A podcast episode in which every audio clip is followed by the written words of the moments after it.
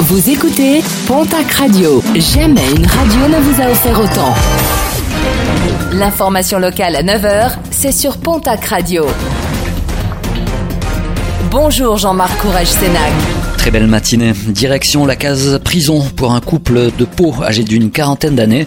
Ils louaient leurs appartements à des filles qui se livraient à de la prostitution. Interpellés dans le courant du mois de février, ils ont été mis en examen pour proxénétisme aggravé. Lors de leur garde à vue, l'homme et la femme ont reconnu qu'ils savaient que ces locataires se prostituaient. Une location qui leur aurait rapporté plusieurs milliers d'euros par mois. Un véritable soulagement, celui de la filière de l'Armagnac pour les producteurs gersois et landais. La surtaxe douanière votée par l'administration Trump a été suspendue pour 4 mois par la nouvelle administration Biden. Plus de 20% de la production d'Armagnac est normalement écoulée outre-Atlantique.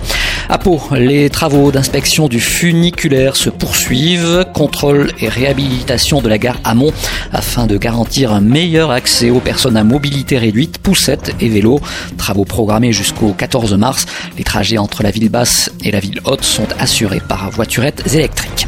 Le lancement ce mercredi du Festival des créations télévisuelles de Luchon, une édition intégralement numérique et virtualisée. L'événement qui fait la part belle au documentaire et à la fiction délaisse le polar pour se concentrer sur des problématiques actuelles.